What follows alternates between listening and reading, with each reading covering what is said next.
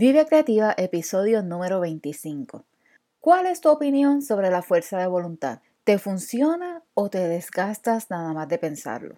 En ocasión he hablado de ponerte fuerte contigo misma, pero no me refiero a la fuerza de voluntad, sino a tu poder de elegir. En este episodio te explico de qué se trata y cómo puedes activarlo. Empezamos.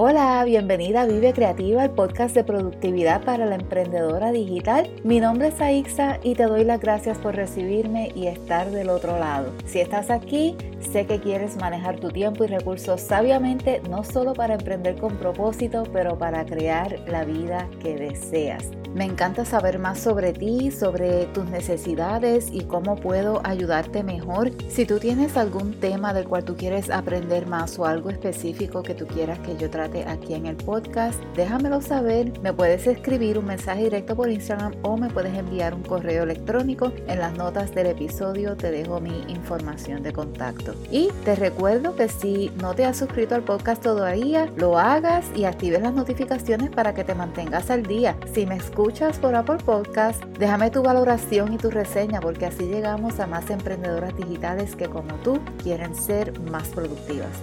Y ahora sí, vamos a lo que vinimos. En este camino de ser más productiva, en ocasiones me he topado con la idea de tener fuerza de voluntad. He hablado de que hay ocasiones en que tenemos que ser fuertes con nosotras mismas o ponernos fuertes con nosotras mismas. Pero no me refiero a tener fuerza de voluntad, sino a ejercer nuestro poder para elegir lo que sabemos que es mejor para nosotras.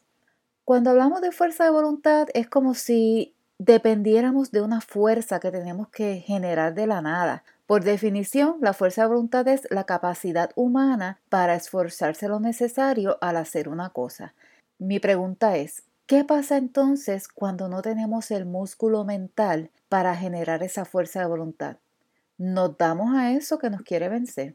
Por eso, en vez de pensar en fuerza de voluntad, sugiero que pensemos en ejercer nuestro poder de elegir una cosa sobre la otra, o sea, nuestro libre albedrío. Elegir es simplemente seleccionar una cosa sobre la otra. Esa selección puede ser bien fácil en ocasiones, pero en otras es un verdadero reto. Por eso es bueno tener planes que nos apunten a un objetivo. Cuando tenemos un fin en mente, podemos elegir lo que nos acerca a ese fin. Eso requiere que entrenemos nuestra mente siendo intencionales en accionar sobre lo que queremos lograr. La semana pasada en las historias de Instagram compartí una anécdota que tuve de ponerme fuerte conmigo misma. Por si no la escuchaste te la cuento. Era un viernes y es un día que tengo agendado para ejercitarme. Pero ese día me levanté cansada porque me había trasnochado las noches anteriores. Entonces me dio flojera y me dije a mí misma, ¿sabes qué? Yo no voy a hacer ejercicios hoy.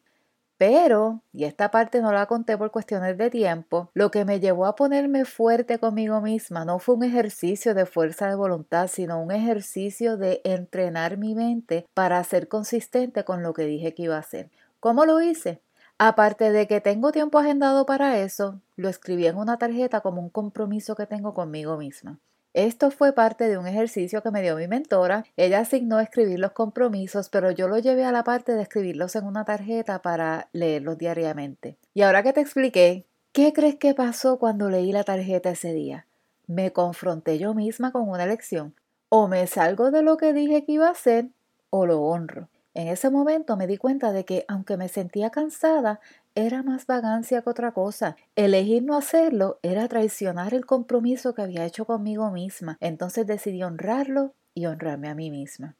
Y esto no es de ponerse militante. He tenido momentos en que me he sentido mal de salud y he necesitado tomarme una pausa del ejercicio por esto de seguir con el mismo ejemplo, pero esto aplica tanto a nuestra vida personal como a nuestro emprendimiento. Recuerda también que lo que haces en tu vida personal afecta a tu emprendimiento y viceversa.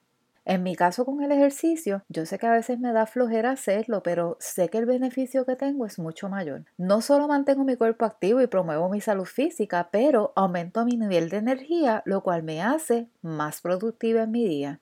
Así que tenemos que empezar a mirar el cuadro completo y el efecto dominó de nuestras decisiones. Por si no estás familiarizada con lo que es el efecto dominó, es como cuando tú pones las fichas de dominó en una fila, todos bien juntitos, y cuando uno cae, caen los demás porque están conectados. De la misma manera, hay decisiones que tomamos que no son aisladas. Muchas de nuestras decisiones impactan otras áreas y personas en nuestra vida. Cuando uno es joven, tal vez uno no piensa mucho en todo esto, pero mientras más presente lo tengamos, independientemente de la edad, mejor. He notado que cuando veo las cosas a largo plazo y pienso bien en el beneficio detrás de mis decisiones y cómo se alinean a lo que quiero lograr, es cuando activo mi poder de elegir lo que es mejor para mí. Para poner esto bien práctico, te voy a dar un 1, 2, 3 para que entrenes tu mente y llegado el momento de la verdad, puedas ejercer ese poder de elegir. Quiero hacer este ejercicio bien sencillo porque lo que quiero es ayudarte a entrenar tu mente.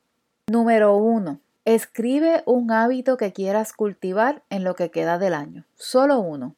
Recuerda que lo vamos a hacer sencillo. Escoge algo que te beneficie y se alinee al estilo de vida que quieres llevar o a una meta que ya tienes planteada. Sé específica al plantearlo. Algunos ejemplos. Leer un libro sobre tu industria o algún tema que necesitas abordar, hacer ejercicios por X minutos, X veces por semana, limitar el tiempo que pasas en las redes a X minutos por día. Yo sé que esto es algo que tenemos presente como emprendedoras digitales. Paso número dos, agenda tiempo para cultivar ese hábito. Escribe el hábito en tu agenda según la frecuencia en que tengas que hacerlo y ponte recordatorio si es necesario. Algunos ejemplos de cómo hacer esto. Agenda X minutos para leer cada día.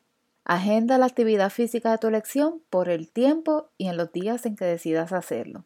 O en el caso de limitar tu tiempo en las redes, agenda el espacio limitado de X minutos diarios en las redes. Y para esto recomiendo que uses una alarma porque sabemos que cuando entramos en las redes, media hora se va como si nada. Y paso número 3, escribe ese hábito en la forma de un compromiso. Puedes usar un papel o una tarjeta pequeña. El asunto es que lo pongas en un lugar donde puedas leerlo todos los días. Recomiendo hacerlo en la mañana antes de que entres a tus actividades diarias. Un ejemplo de cómo puedes redactarlas. Me comprometo a leer X minutos todos los días. Me comprometo a hacer ejercicios por X minutos, X veces a la semana. Me comprometo a pasar X minutos diarios en las redes. Lo poderoso de este ejercicio es que cuando agendas tiempo para lo que quieres hacer, lo estás viendo en tu agenda diariamente. Cuando lo escribes como un compromiso, entonces creas como una red de seguridad para ti misma. Y eso fue lo que me ayudó la semana pasada a elegir honrar el compromiso que había hecho conmigo misma de hacer ejercicios tres veces en semana. Espero que este ejercicio te ayude a entrenar tu mente para que puedas activar ese poder de elegir cuando lo necesites. Me encantaría saber tu experiencia. Me puedes enviar un correo electrónico o un mensaje directo por Instagram. Con esto me despido por hoy, pero no sin antes recordarte que te suscribas para que te mantengas al día con nuevos episodios y también que me dejes tu cariñito en estrellas para posicionar el podcast y llegar a más emprendedoras digitales que como tú quieren ser más productivas. Muchas gracias por regalarme de tu tiempo y recibirme. Bendiciones.